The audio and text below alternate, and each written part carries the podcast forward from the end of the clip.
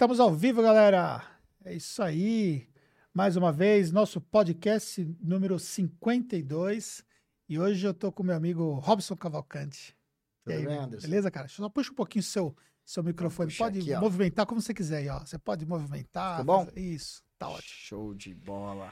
Maravilha. Obrigado pelo convite. Vamos aí nessa tarde contribuir com os contadores, trazendo muito conteúdo. Maravilha. Ó, galera que tá conosco aqui ao vivo, tá? Tô vendo aqui o Júnior tá por aqui, o Altair Alves, o Ronaldo que tá em todas.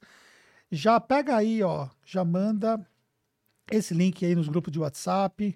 A gente vai falar muito aqui sobre negócios contábeis. O Robson ele tem um modelo de negócio que é bem interessante, que de uma certa forma é um modelo que foi criado baseado em outros modelos contábeis e que cresceu muito. Então a gente vai bater um papo muito sobre isso e trazer para vocês alguns insights sobre crescimento, sobre estratégia, muita coisa interessante. Mas para esses conteúdos realmente fazer sentido para a galera, a gente precisa que vocês ajudem que esse conteúdo chegue para outras pessoas, né, Robson? Total, vamos compartilhar esse link e trazer outros contadores para poder receber esse conteúdo aí e mudar a chave dentro do seu negócio contábil. É isso aí. Cara, você veio de Recife, veio passear ou a negócios aqui em São Paulo? Os dois, né? Então, esses dias eu tô trabalhando bastante, vou visitar ainda outros amigos, outros parceiros e segunda-feira eu tô indo dar uma descansada, É isso aí. vou um pouquinho longe daqui. Isso Mas aí. eu tô unindo as duas coisas, trabalho e passeio. É, e é, a nossa, o nosso podcast já estava marcado já há algum tempo, porque você Sim. já tinha essa viagem programada para cá, né? E aí a gente acabou conciliando, encontrou ali um espaço e vamos embora. É, é isso aí. Diz uma coisa para mim. É, você, alguns anos atrás, quando eu te conheci, você estava como sócio numa empresa contábil, e aí essa sociedade acabou se desfazendo e você montou uma nova empresa contábil, né? Que é a WiseCount, né? Isso. É, quanto tempo faz que surgiu a WiseCount? A Wisecon- a Wisecont, ela tem hoje em torno de dois anos e meio, né? Então, a minha primeira empresa contábil, ela nasceu em janeiro de 2015 e a gente ficou até maio de 2019. 3 de junho de 2019 nasce a Wisecont, a gente está indo aí para quase dois anos e meio de operação. Boa. Você, quando você fez, a, você fez uma espécie de decisão quando você separou da, da antiga sociedade? Como que foi esse A gente fez uma dissolução, foi uma dissolução amigável, então a gente distribuiu ali a carteira de clientes, a gente trabalhou um processo de quem ia ficar com tal pessoa, quem não ia. Eu abdiquei do processo da marca, do imóvel em si que a gente estava utilizando. E aí a WiseCont, ela já nasce com... Ela nasceu com seis pessoas, hoje são mais de 47. Mas a gente começou é, nesse processo de uma carteira oriunda de uma divisão. Então a gente dividiu aí em partes iguais, cada um ficou com um pouco de cliente. E a partir daí a WiseCont começou a traçar a sua própria história.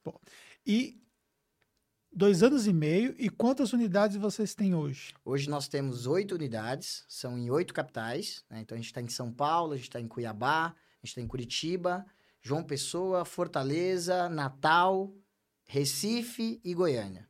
Boa. Então, olha só.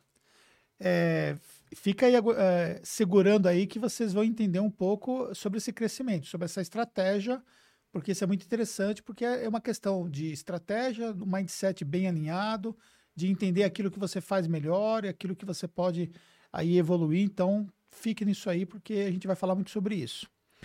Tá. Então, é, quando você começou do. recomeçou do zero, cara, como é que foi esse processo aí? Porque você saiu com uma carteira, mas obviamente você também deixou para trás Algumas 50% coisas. da carteira e muita coisa também, acho que do ponto de vista de empresa, né? Sim, eu, eu como um empreendedor contábil, sempre tive dentro do, do meu circuito de, de fluxo de operação e crescimento, por exemplo, serviços extraordinários. Então, uma das coisas que, de alguma forma, eu abdiquei nessa, nessa transição foi que eu não tinha mais uma máquina funcionando de serviços extraordinários, por exemplo. Defina o que é o serviço extraordinário. É, alterações contratuais, alvará de funcionamento, bombeiro. Então, a partir do momento que a minha carteira ela reduziu, as minhas possibilidades também. E a partir do momento que eu estava lançando ali uma marca nova, um processo comercial novo, uma estratégia de marketing nova, onde você não tinha ali SEO, você estava trabalhando um tráfego muito inicial para formação de público e tudo mais, eu meio que tinha uma operação muito limitada. Então, assim, a gente tinha, foi meio que loucura até, porque é muito louco essa história, né? Nós alugamos um imóvel que tem aproximadamente 20 salas e nós éramos seis pessoas. né? Então, É o mesmo imóvel que você até, está hoje, até hoje. até hoje. E a gente sempre dizia, tanto eu quanto o Helder, e também para nossa equipe, a gente vai ocupar esse espaço inteiro. Né? Então a gente entendeu o que, que funciona, como funciona, e a gente vai trabalhar forte em cima disso. Então, a partir daí, a gente era muito louco, porque, uh, para você ter ideia, a galera que depois quiser acompanhar um pouco mais essa história, para conectar, lá no site da Conta Azul, no YouTube, no, no, no, canal, tem um vídeo contando o nosso case de sucesso quando a gente virou diamante. Foi, foi. E só tinha uma mesa. Então, era uma mesa com seis pessoas, não tinha mais nada. E vocês tinham virado diamante, que na verdade, para ser diamante. Eram 100 contas conectadas. E a gente fez isso em tempo recorde, inclusive. Então, por quê? Porque a gente já tinha a metodologia funcionando, então o que a gente trabalhou foi os pontos fortes para poder acelerar e ajustar aquilo que porventura a gente tivesse que ajustar. E aí foi muito louco, porque a gente ia atender cliente, naquela época ainda alguns clientes nos visitavam, e o, era uma casa gigante vazia. Eu dizia, olha, isso aqui vai ser a sala disso, aqui vai ser o nosso marketing, aqui vai ficar o nosso servidor, aqui a gente vai ter o BPO. E não tinha nada. Era só uma sala com seis pessoas. E até e hoje, hoje até tem... hoje foi, foi toda preenchida? Ocupou quase tudo, é. é. A gente está com um auditório que a gente ainda não mexeu e mais duas salas que a gente está fazendo agora como sala de reunião no andar de baixo, né? São dois andares, né? térreo mais primeiro andar e no andar de baixo a gente tem duas salas. Mas, de um modo geral, a gente ocupou todo o espaço que a gente imaginou um tempo atrás, isso é muito legal. Bom... E aí, acho que entra um ponto interessante que é uma dúvida que o pessoal me procura muito, que é sociedade, né? E você sabe que eu sou o cara da sociedade, né? Então, ou seja, aqui na Taxo nós temos vários sócios, eu tenho sociedade na empresa de educação, tenho mais de um negócio com o mesmo sócio, ou seja, eu sou o cara da sociedade. E você também veio de uma sociedade anterior, Sim. e aí você começou o Wise Count já com uma sociedade, não foi? Já com uma sociedade. E, e assim, eu acredito que a sociedade em si é o caminho de multiplicação, é o caminho de crescimento. Então, a partir do momento que você tem uma mentalidade preparada para entender que vai ter problemas, que vai ter desafios, que vai ter talvez sócios com pensamentos é, é, estratégicos diferentes, com, com crenças diferentes, quando você está pronto para recepcionar isso, acho que você consegue avançar. Até por ter histórias de outras relações que você teve. Então, por exemplo, em 2019 eu fiz uma dissolução mas foram quatro anos e pouquinho de muito sucesso. A gente faturou 5,4 milhões nesses quatro anos de uma empresa que começou com 11 clientes. Então, eu já tinha um resultado oriundo disso que me ajudou, junto com o Elder e todos os que estavam embarcando naquele processo, daquele projeto, de performar, de fazer com que a gente realmente crescesse. Além disso, é, a gente conectou vários sócios e várias pessoas que já nos conheciam ou de alguma forma já tinham se conectado comigo e acreditaram nesse sonho. Então, eu acho que hoje o resultado que nós temos, esse crescimento acelerado, ele é oriundo muito da conexão que as pessoas tiveram em entender esse projeto. E cada sócio que se conecta com o Robson, que se conecta, conecta com o Elder, a gente leva isso muito a sério. É um projeto de vida. Boa. E você falou uma coisa interessante, porque se houve uma dissolução, obviamente teve motivos que não vem ao caso e tal. Sim. É, mas muita gente carrega essa questão quando algo dá errado em relação a uma sociedade e cria, na verdade, uma barreira para criar novas sociedades. E aí ele acha porque a sociedade não deu certo, que não vai dar certo com mais ninguém e que, consequentemente, é, o problema está no termo sociedade, da mesma forma como a pessoa qualifica que o problema está no termo casamento por conta de uma relação que não deu certo. E você, logo em seguida, você já saiu para uma nova sociedade. Já saí para uma nova sociedade. Esse foi um fator determinante para o sucesso que vocês têm conquistado desde então? Sim, total. E assim, existem os dois perfis. Tem aquele cara que realmente ele passou por uma dissolução e foi uma dissolução dolorosa. Eu tenho alunos, por exemplo, que o cara fala assim, ó, o cara me sacaneou, o cara pisou na minha, pisou na bola e tal. Tem esse cara, e aí ele tem uma dor que é dele. Beleza. E tem outro cara que não, ele só precisa entender quais foram as causas que impactaram naquela dissolução independente de quem tenha sido a responsabilidade, e agora você vai dar um próximo passo avançando e melhorando. E eu acho que o, o grande divisor de águas também foi que tanto eu quanto o Helder, nós temos competências diferentes, né? Então a gente se agregou e se conectou demais. E hoje eu já vejo um Helder totalmente diferente do que era antes. Lembrando que ele era, na verdade, funcionário antes, né? Sim, ele coordenava o nosso departamento pessoal. E ele veio na divisão da, da empresa, ele veio como uma das pessoas do time que veio para você. Já veio como sócio. Então, ele, ele, a gente desfez o vínculo empregatício, ele já nasce com a Oisiconte do zero como sócio. Deixa eu entender essa parte aí. Quando você foi, foi desfazer esse processo, né, a dissolução da sociedade anterior, você chegou para ele e falou assim, cara, eu tô saindo fora, eu quero que você venha como sócio, foi isso? Sim, sim. Na verdade, é, eu tô saindo fora, a gente teve um processo muito imparcial, então eu fiz um comunicado, por exemplo, geral para toda a equipe em si, eram mais de 25 pessoas na época, e aí com o Elder eu fiz o convite para a sociedade. E aí ele conectou e a gente trouxe parte desse time, e aí a gente Por que o Elder? Porque ele é foda. O Helder é um cara que eu, que eu admiro demais, é um cara muito comprometido, aquilo que ele efetivamente ainda tem a desenvolver, ele é o cara que vai desenvolver, é um cara que me inspira demais. E nesses dois anos e meio eu aprendi coisas com ele que, por exemplo, eu nunca imaginei aprender. É um cara que, que eu admiro muito e eu tenho certeza que tudo que está acontecendo, ele é muito responsável por isso também. E o que você faz muito bem que somou o que ele faz bem? sou muito agressivo no aspecto é, é, crescimento. Então, eu sou muito focado em marketing e vendas, mas ao mesmo tempo eu quero estar conectado com toda a gestão do negócio. Então, é, eu tento trabalhar muito bem o meu time fiscal, o time contábil, o pessoal.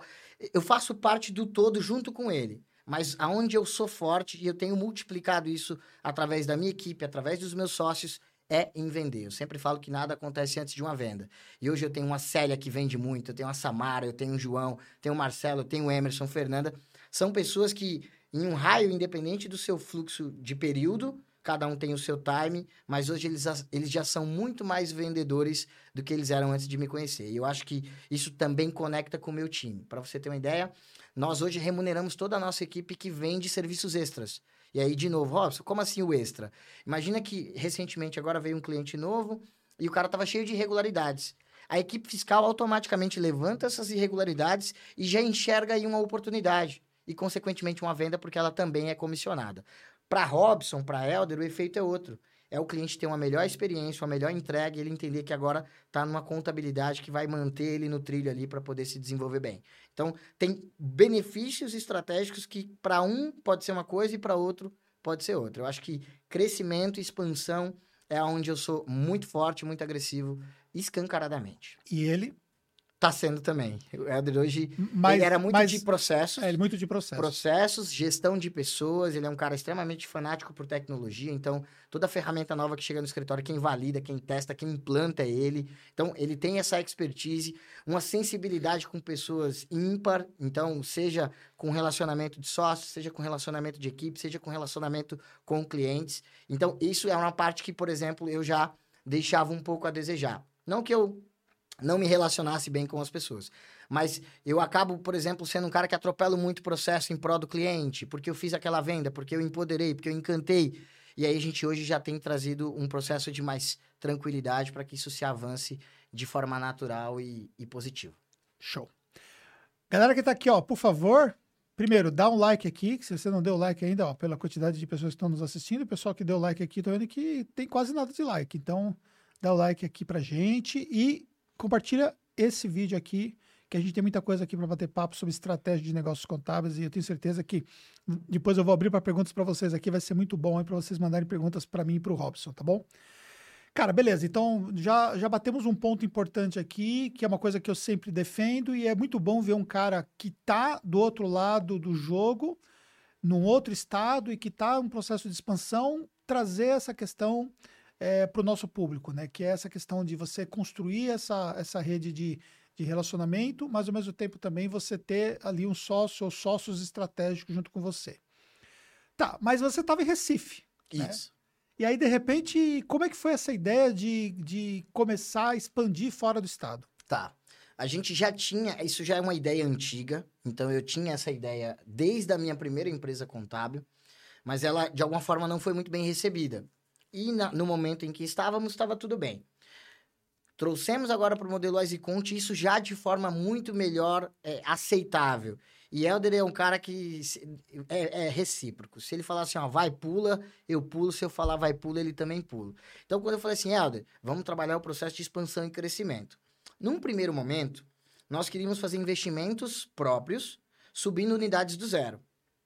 Então, essa era a ideia Chegar inicial. no estado. Chegar no estado e montar a estratégia e começar a fazer aquisição. A gente sabe como fazer aquisição, a gente consegue absorver essa operação em Recife, só que a cultura do mercado, ela ainda quer um contador muito local.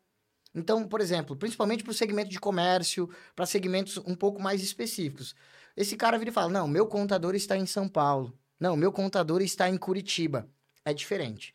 O cara do digital, não. Você já consegue trabalhar com ele a dinâmica que tudo é digital. O processo de mentalidade dele está melhor preparado para esse desapego de localização, de região geográfica. Então, a ideia era essa. Porém, é, eu tinha um grupo de alunos, poucos grupos de alunos que eu dava imersão, mentoria e tudo mais. E desde a época das mentorias desde de Conta Azul. de Conta Azul, 2018. É, então, casos que eu ia na cidade do cara, passava dois dias imerso e a gente debulhava tudo e tal. Esse network para você foi importante. Foi importantíssimo porque todos os meus sócios, ou eles foram meus alunos, ou eles se conectaram com, comigo de alguma forma antes de ser meu sócio. Então, ou ele absorvia algum conteúdo, ou ele comprou algum treinamento, tinha alguma relação inicial. Eu acho que isso foi um ponto muito importante. Quando a gente é, começou as conversas com São Paulo, era muito recente o nascimento da WiseConte. Mas a gente já tinha um, um, cardápio de produtos, um cardápio de serviços, ainda com seis pessoas, mas um projeto muito agressivo e muito focado e que ia dar certo. A gente acreditava verdadeiramente que aquilo não tinha como dar errado. E aí, beleza. Fomos estruturando uma conversa na época com o Marcelo e com o João, que são os meus sócios, junto com a Alexandra hoje, da WiseConte SP. E aí, estávamos no mesmo evento, que foi o Conta Azucom. E eu palestrava no palco da Conta Azucom com o tema franquias. 2019. 2019. 2019. 2019. E aí, eu tava com o Nelson e com o Thiago, da, com o Nelson e com o Thiago da Vers, e a gente palestrou junto os três falando sobre franquia. E lá no palco da Conta Azucom, eu peço para os meninos levantarem todo mundo e a gente anuncia a nossa primeira unidade, que era o WiseConte SP. Então a gente fez uma reunião um dia antes, no Outback, tomando chopp, estruturamos e falou: ó, agora acabou, vamos embora. A WiseConte SP está nascendo. E aí ela nasce. E a partir de 1 de novembro a gente começa a reestruturar processos, trazer novas soluções, trazer novos produtos, novos serviços. E aí a gente entendeu que, ao invés de de repente a gente trabalhar o processo de nascer do zero, Será que não seria mais interessante pegar pessoas engajadas e que já tivessem conectadas, mas que ainda não estavam evoluindo como gostariam? E aí, a partir daí, a gente começou a fazer esse processo. Isso foi em novembro. Quando foi em fevereiro, estava nascendo a Wise Conte Cuiabá, do Emerson e da Fernanda. Antes era Fé Contábil. E a gente fechou, muito louco isso, a gente fechou numa call. Eu, quando fui para Cuiabá, passar uma semana lá e apertar a mão deles, a gente já era sócio já estava todo mundo no QSA. Então, eu acho que essa credibilidade que a gente tem trazido para o mercado e a seriedade de entender o que é o projeto, Célia fala toda hora. É, é uma sócia de Natal, por exemplo. Robson, isso aqui é minha vida. Eu falo, e é a minha também, é a de Helder também, é a de Samara, é a de todos nós. Então, a gente leva o processo Conte muito, muito a sério. Tem problema? Vários. Desafios? Vários. Mas o projeto ele é muito levado a sério. E, e, e, eu trouxe isso, Anderson, como um processo das franquias que eu, eu recebia muitos relatos que o cara se tornava um franqueado, recebia lá um treinamento e depois esse cara era abandonado. E aí, com três, quatro, cinco meses, esse cara queria ir embora. Ele queria rescindir. Isso acontece demais ainda. Principalmente com muita quantidade, né? Você acaba não estruturando isso muito bem. Nós hoje temos oito unidades, essas unidades elas, elas têm performado, todas elas com resultados que não tinha antes, com entregas melhores do que se tinha antes e todo mundo junto. E é, é incrível. Show de bola. Olha só como que você une criatividade, pensamento estratégico e também ousadia, né? Total. Porque, cara, se você considerar que você saiu de uma sociedade que não deu certo, né, que né, teve lá os seus problemas, começou do zero, uma nova empresa, né, claro que com a sua parcela da, de clientes que vocês levaram, mas estando local e depois de menos de três anos estão com oito unidades ao todo. Exato. Em diferentes capitais. Então isso depende de ousadia, né? Total. E, e você acha que você acertou então em não fazer isso com recurso próprio? Hoje ainda trata-se de um recurso próprio. Por quê? Ah, a, a, o nosso dobrar de tamanho, ele já foi numa pegada diferente. Certo. Porque o que, que acontece? Você pega a Célia e a Samara estavam conectadas conosco, viraram nossas sócias. Você pega o Tauan, que pediu uma dissolução para poder fazer parte do projeto, um ato de muita coragem de acreditar no projeto, e hoje está tendo resultados incríveis, veio para o projeto. Você pega João, Marcelo e Alê, vieram para o projeto. Você pega Fernando e Emerson, vieram para o projeto. O que, que a gente fez? Cara, se vocês entregaram o negócio de vocês, se vocês acreditaram na Wise Conte, nesse projeto, a contrapartida disso é a gente ter uma segunda unidade. Então, todos esses sócios foram para uma segunda unidade.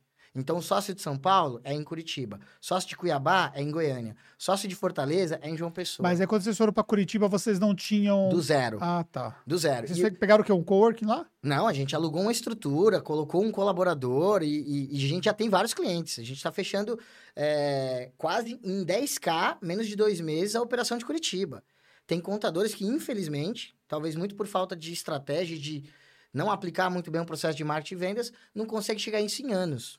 Então, é, é, depois, dois- daqui a pouco a gente vai falar sobre isso. Isso. a gente vai, dar uma- Então, vai falar o que você tem feito hoje em marketing. Isso. Então, o que, que a gente, Show. o que, que a gente teve, Anderson? A gente teve dois processos. Teve um processo da carteira já existente, e nela a gente começa a vender soluções que antes não tínhamos e fazer uma entrega diferente. E para esses sócios que estão conosco, a gente ir para uma unidade do zero. E é muito louco isso. E eu trago o, o destaque para Curitiba porque é a que mais está performando. Por uma questão de cultura também do, da galera, do local. Eles estão muito melhores preparados para contratar um contador na internet, na minha opinião, tá? É, outros estados, por exemplo, o próprio Ceará, agora está performando, mas a gente teve muito desafio no começo. Natal também, porque é um pessoal que quer ir no teu escritório, que é ainda muito local, e a gente tem testado e validado tudo isso. Você sabia antes de partir para esse crescimento que existia esse perfil ou você foi descobrindo? Fui descobrindo isso a partir do momento que eu analisei dados, métricas e, consequentemente, as ações que a gente foi testando e validando. E aí, Curitiba tá com dois meses e a gente começa a ver um bebezinho nascer, começar a ganhar corpo, e eu já tô vendo essa unidade daqui a um ano faturando 50k.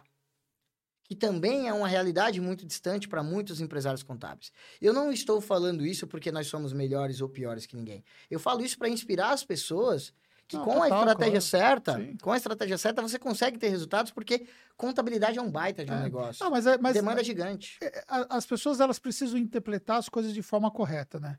Da mesma forma que a gente compartilha os resultados que nós temos na Tax, a gente fala abertamente o que nós tracionamos. Quem, quem fala isso? Quase ninguém vai falar. pessoas. Por quê? Porque, de uma certa forma, a pessoa olha e vê, poxa, se eles estão fazendo isso, eles podem conquistar. Então, quando você fala que você conseguiu sair do zero para 10k de faturamento, é, na verdade, você está mostrando para a galera que sim, você pode fazer alguma coisa desde que você tenha foco, desde que você tenha estratégia, desde que você saiba quais são os caminhos a serem trilhados. O que não dá é para você imaginar que, pô, eu vou abrir uma unidade e eu vou começar a faturar na unidade do zero sem fazer absolutamente nada, né? Não vai ter Tem como. muita coisa. Tá, show de bola. É, você se tornou sócio de cada uma dessas unidades que você criou, né? Então, quantas unidades você se tornou sócio que depois gerou mais unidades que são sócios com os sócios que, que se Tá. tornaram sócios? Eu entendi. A Ah, gente deixa, deixa eu só, deixa só reestrutura aí. Deixa eu a estruturar a galera pergunta, não- senão o pessoal não vai É, entender. então verdade. vamos lá. Só, o Robson explicou o seguinte. Então vamos lá. Ele fez a sociedade com o pessoal de São Paulo. E aí ele entrou na sociedade deles lá nesse processo. Perfeito. Só que São Paulo, eles criaram uma outra unidade, sócios com o Robson e com o, O Helder. o Helder lá de Recife. E aí, consequentemente, por conta disso, é, ele está criando essa rede que, ao mesmo tempo, ele tem os colegas que ele virou sócio dos colegas e a nova sociedade que ele criou com esses colegas também. Exato. Então, quantas você se tornou sócio primeiro? Tá, legal. E tem um ponto importante Ah. aí, tá? Principalmente para as novas. É que é muito mais fácil você renovar os votos de casamento com quem você já conhece do que você trazer alguém de fora que ainda você não conhece. Aham. Então, esse é um ponto muito importante. Então, é, os meus sócios sabem os meus problemas, os meus defeitos, os de Elder e vice-versa. Então, eu acho que essa troca também é muito legal, porque a gente sabe o que extrair de melhor de cada um deles. Voltando para tua pergunta, a gente, eu me tornei sócio de quatro novas unidades. Então, a gente pegou quatro unidades e agora a gente replicou em mais quatro. Como assim na prática? São Paulo era um grupo de sócios, nasceu um novo CNPJ, uma nova empresa em Curitiba, com esses sócios aqui de São Paulo. Goiânia, a gente foi. é, Cuiabá, a gente foi para Goiânia, com os sócios de Cuiabá, nasceu uma outra unidade. João Pessoa, a gente pegou os sócios de Fortaleza e nasceu uma outra unidade. E Natal, a gente está indo agora para Maceió com sócio de Natal. Então, basicamente, foi um para um. Então, a cada unidade que a gente virou a carteira, a gente abriu uma unidade do zero com esse sócio Boa. tá? Então foi basicamente isso que aconteceu. É, qual vai ser o processo de expansão das próximas unidades? A gente tinha uma expectativa de 10 novas até dezembro. E a gente trouxe isso para 3, né? Então a gente deve fechar com 12 esse ano. Brasília, Rio de Janeiro e Belo Horizonte, além de Maceió. Então, dentro dessa dinâmica, como a gente vai trabalhar essas outras três, ainda não definimos. Se vai ser do zero, se vai ser uma virada de carteira, se vai ser convidando agora talvez sócios em comum que ainda não estão entre esse ciclo de unidades. Então, por exemplo, eu posso pegar alguém de Curitiba e misturar com Cuiabá ou misturar com Recife, enfim. A gente ainda não estruturou como é que vai ser isso, mas de um modo geral foi isso. Quatro unidades existentes, fora Recife, e virou mais quatro novas do zero. E aí essas quatro novas do zero tem que performar e chegar nos resultados das existentes. Tá. Cada, cada empresa tem a sua operação toda por lá ou você tem alguma centralização de operação? Temos é, centralização de alguns departamentos e de algumas operações. O que que em acordo comum de sócios a gente definiu? Não existe uma regra, por isso que não é um modelo de franquia que você tem que seguir à risca aquilo. Boa. Então, por exemplo, São Paulo. São Paulo, muito provavelmente, e a gente tomou essa decisão de forma assertiva, o departamento fiscal tem muita propriedade para atender melhor o meu cliente de São Paulo do que talvez a minha equipe de Pernambuco, do que talvez a minha equipe de Natal. Então a gente falou, pô, aqui a melhor solução é ficar em São Paulo. Ah, o DP, a gente falou, pô, o DP fica em Pernambuco, é a melhor solução, aí, por questões de custo, por questões de viabilidade, por questão de processo. Helder é um especialista na área de departamento pessoal, então ele agregou muito nessa reeducação dos clientes, e agora, inclusive, a gente está voltando o DP para São Paulo, numa pegada diferente. Então, esse processo a gente faz da seguinte forma. Eh, Você pega unidades como Cuiabá e Fortaleza, tudo é em Recife. Você pega eh, Natal, tudo é em Natal. Pouquíssimas coisas são em Recife. Exceto alguns pilares importantes. Então, por exemplo, marketing, vendas, financeiro, toda a parte de tráfego, toda a parte estratégica de crescimento fica em Recife. Porque é lá onde eu fico a maior parte do tempo e essa é a minha expertise. Boa. Então, eu, Porque a gente vai falar sobre isso. é, eu sobre ajusto isso. com a É. equipe ali diariamente e trabalho muito próximo desse departamento em si, que hoje tem cinco pessoas. Bom, Sistemas. É, você tem sistemas diferentes nas unidades ou é tudo a mesma marca que você utiliza para sistema de RP contábil? Temos hoje três opções de sistema funcionando. Então, Natal funciona o Fortes. Em Recife funciona o Sage, que pegou a operação de Cuiabá e Fortaleza. Então, para essas são Sage. E eh, São Paulo a gente utiliza o domínio. E aí você fala, Robson, por que essa salada de sistemas? Porque dentre várias coisas que a gente analisa de sistema, uma das coisas que a gente prioriza é como a equipe se comporta perante tal sistema. Então, por exemplo, eu poderia colocar um Sage em São Paulo, a gente até tentou. Mas para a equipe, eu, vai perder performance. Porque ela já está há muito tempo performando no domínio. Você vai chegar lá em, no- no- em Natal, que está tudo redondinho, funcionando, vai falar, agora coloca aqui o domínio. Mas a galera trabalha voando no Fortes.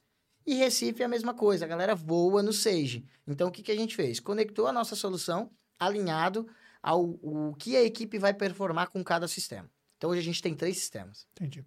E ferramentas operacionais você utiliza diferente em cada unidade ou você tem um, um hall de ferramentas, um stack que é pronto para. A gente tem um hall no qual é compartilhado em todas as unidades. Então aí já muda o cenário. Então, por exemplo, você pega lá a legislação, consultar a legislação e tal, tem um determinado sistema. A gente vai fazer auditoria para recuperação tributária, tem um outro sistema. A gente vai trabalhar sistema de gestão financeira, a gente tem ali o Conta Azul que a gente coloca para os nossos clientes. Então, cada operação em si trabalha o que a gente traz de tecnologia. Então, a gente usa lá uma ferramenta de criação de landing pages, é para todo mundo. Uhum. A gente utiliza, por exemplo, a ferramenta de automação, de e-mail marketing. É para todo mundo.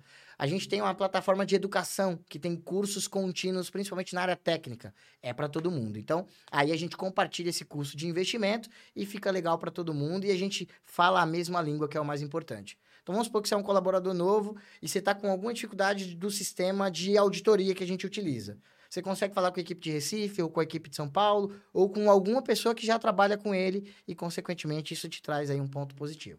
Bom. E você falou que centralizou a questão do financeiro, né? Também. É, por que centralizar o financeiro em Recife? Por uma questão de padronização. Então, por exemplo, ah, a gente levou muito tempo para encontrar um, um modelo padrão que funcionasse para Recife. E a partir do momento que veio chegando as unidades e que a gente foi fazendo diagnósticos, a gente percebeu que se não tivéssemos eh, eh, trazido isso como um processo para nós, ia fugir aleatoriamente de várias unidades. Então, vou te dar um exemplo. São Paulo tinha uma forma. Não quer dizer que é a melhor forma ou a pior forma. Tinha uma forma. Natal tinha outra. Cuiabá outra. E por aí vai. Recife tinha uma que agora replicou para todas. Então, benefícios que isso nos traz. Toda sexta-feira a gente tem a apresentação de como foi a semana, de como vai ser a próxima. Todos os meses a gente analisa o nosso crescimento, a gente analisa a nossa inadimplência, a gente faz uma reunião profunda sobre todo o movimento do mês, como que tudo isso funcionou. Então, todos os sócios conseguem ter muita clareza da dinâmica de como é que está sendo direcionado o nosso financeiro. Então, ele é todo centralizado. Cobrança. Nós que antes tinham nas unidades um processo de cobrança, ela agora é em Recife e, na pior das hipóteses, a unidade pode dar um apoio. Que às vezes é aquele cara que fala, pô, o cara só. Vou dar um exemplo. Eu tenho um influenciador que ele tem mais de um milhão de seguidores e o cara só fala comigo. Toda a minha equipe ele ignora. Mas quando eu falo com ele, ele responde. Eu vou lá e ajudo a minha equipe, ó. Fulano, o pessoal tá querendo falar contigo, dá uma atenção lá, o cara olha para resolve. Mas essa centralização, ela nos trouxe padrão de processos alinhados às rotinas financeiras e também administrativas. Vou dar um exemplo. É contrato de prestação de serviço. Não é uma coisa muito clara para a cultura do contador. E quando a gente foi recepcionando essas unidades, era um ponto de sensibilidade. O que, que a gente fez? Vamos trabalhar o contrato de todos esses clientes, porque isso trazia vários problemas. Como é que você vai cobrar uma parcela extraordinária do cara se você não tem um contrato? Como é que você vai cobrar uma alteração contratual que o cara não sabe o que está dentro da assessoria e o que não está? Como é que você vai cobrar um alvará de funcionamento se para ele você é o contador e faz tudo? Então, todos os contratos trouxeram clareza para que esse processo otimizasse a ponto de gerar também novas oportunidades e segurança para o nosso negócio. Boa. E, galera, vocês estão aqui ao vivo aqui, ó. Tô vendo a Poliana, a Célia. Um abraço para o Altair Alves. Altair, Miriane, o Rony, a Paula, o Igor, Guilherme, Letícia. É, vocês podem colocar as perguntas aqui, a gente vai, vai começar a responder daqui a pouco para vocês, tá bom? É, deixa eu perguntar uma coisa para você. Você falou uma coisa é, que é um assunto sensível que você citou a questão do contrato, né? Você chegava lá Sim. e aí o, o que é o seu sócio hoje, por exemplo, não tinha um contrato firmado e tal. É, a gente conversou também lá na minha sala, você falou que alguns problemas que tinha, você chegava lá e a pessoa tinha uma inadimplência com um amigo ou com um parente que estava tantos meses sem pagar, e aí você teve que readequar isso, né? Sim. É, tendo essa experiência de, de, de trazer novos sócios e conhecer é, maneiras diferentes de gerir, é, você bu busca trazer um profissionalismo nessa parte de gestão que às vezes eles não tinham? Total. Total. Então, assim, quando a gente fala do, do aspecto, seja ele de segurança jurídica, seja ele de você ter um alinhamento muito claro com o teu cliente, seja da tua gestão financeira, isso é um ponto muito sensível. E é um ponto que a gente precisa trabalhar com cuidado. Então, o que, que a gente fez? A gente apenas e tão somente replicou o que a gente faz, tá? E aí, obviamente, que, por exemplo, é, é, a gente não radicaliza. Vou dar um exemplo. Você tá, o Anderson tá lá com um cliente que paga só daqui a oito meses.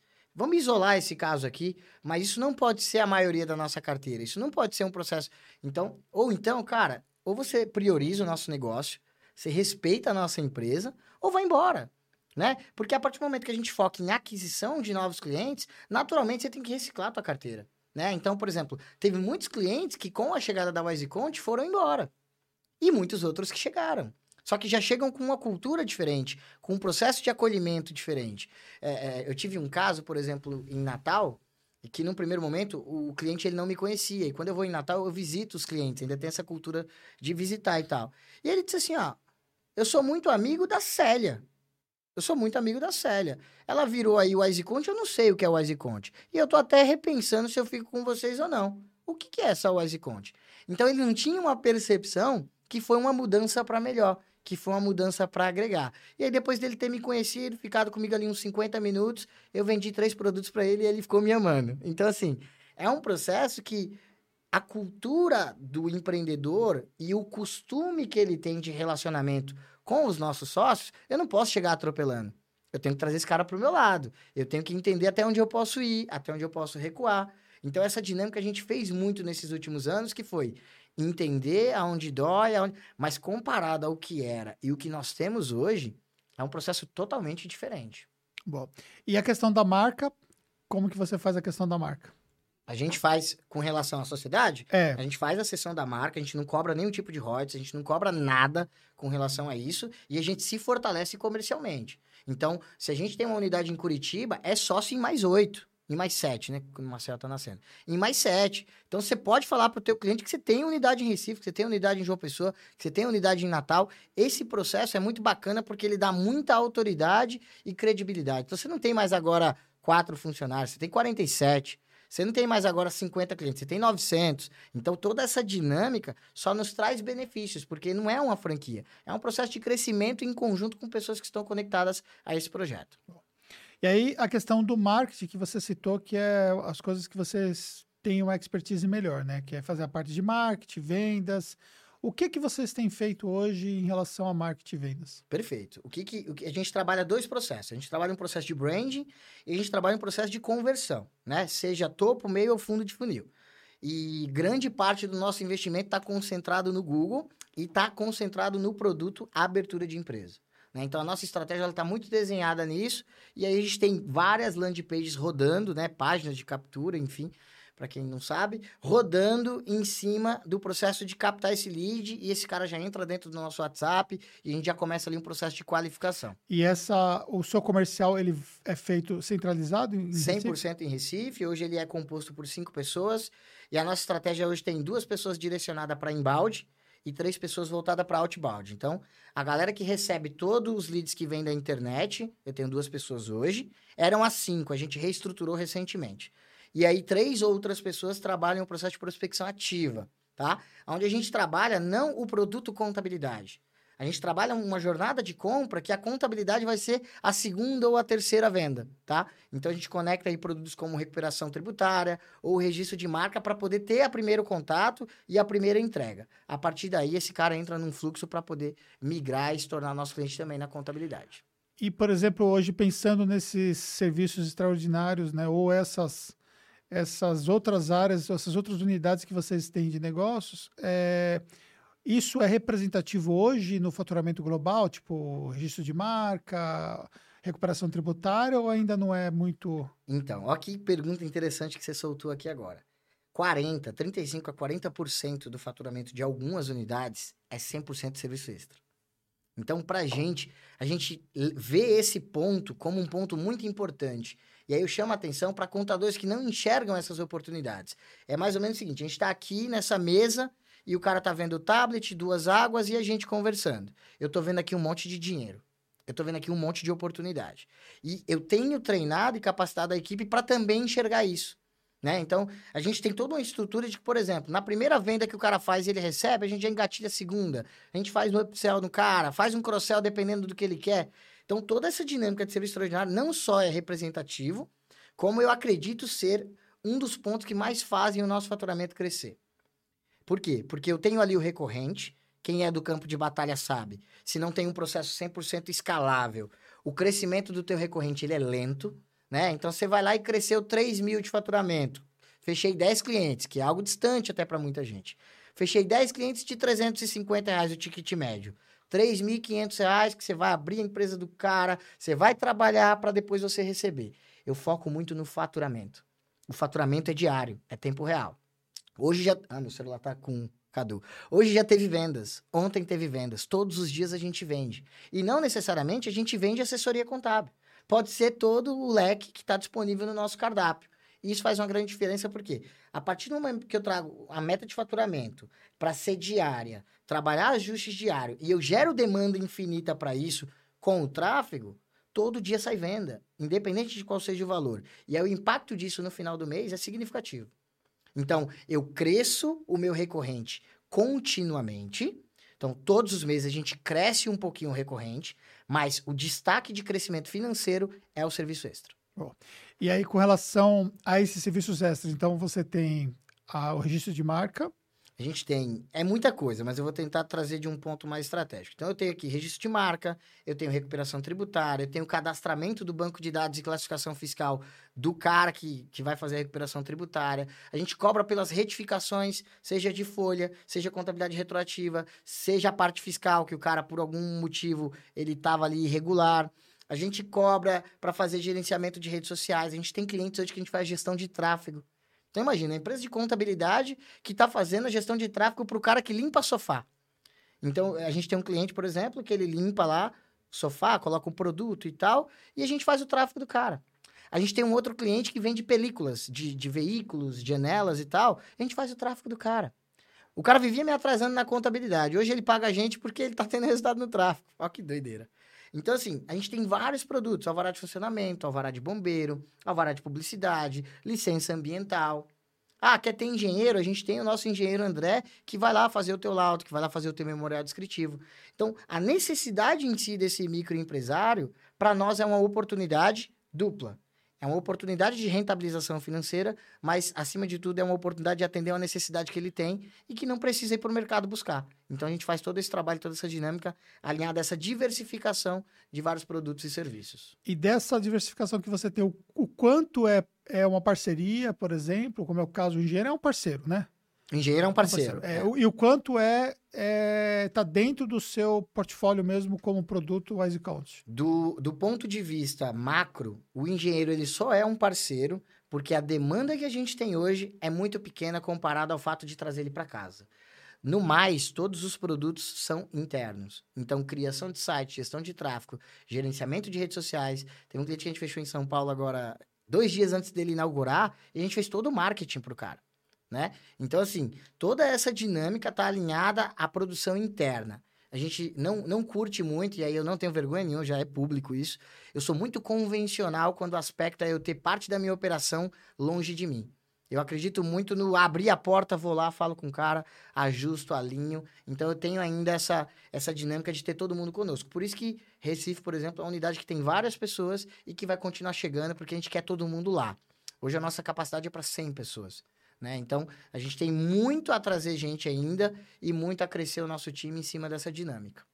Então, respondendo a tua pergunta, o engenheiro, ele é um parceiro, então quando tem a demanda lá, ele vai no cliente, se posiciona como Wise Conta estrategicamente, não fatura nada para o cliente, quem fatura somos nós, e os demais produtos, todos que nós temos, é produção própria. Seja em Recife, seja em São Paulo, seja em Natal, mas é a Wise Conte que está produzindo. Tá.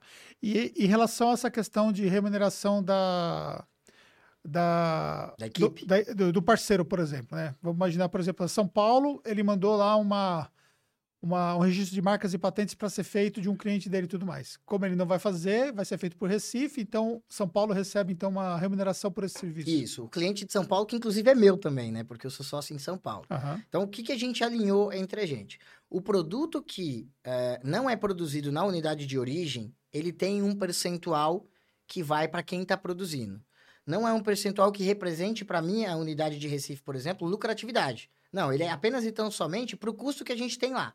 Então, por exemplo, você pega o registro de marca, é um produto que a gente produz em Recife. Eu tenho um profissional para fazer isso, eu tenho um profissional que vai monitorar esse processo por 10 meses. Tem todo um custo dentro dessa dinâmica. Tem uma série de outros fatores. Então, a gente pega, joga para cá. São Paulo fica tranquilo porque não tem a responsabilidade de ser cobrado pelo cliente e tal. Fica junto comigo ali como sócio, só acompanhando até a conclusão dessa entrega. E por outro lado, Recife se responsabiliza por processar, executar e entregar esse trabalho. Entendi. Tá? E aí isso vale para, por exemplo, o exemplo do cara do marketing que a gente fechou em São Paulo. Fatura por São Paulo.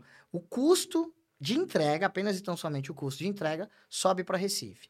Ah, BPO financeiro é feito em Recife. Então tem um custo da equipe de BPO financeiro, né? É, recentemente estávamos com cinco pessoas no BPO financeiro.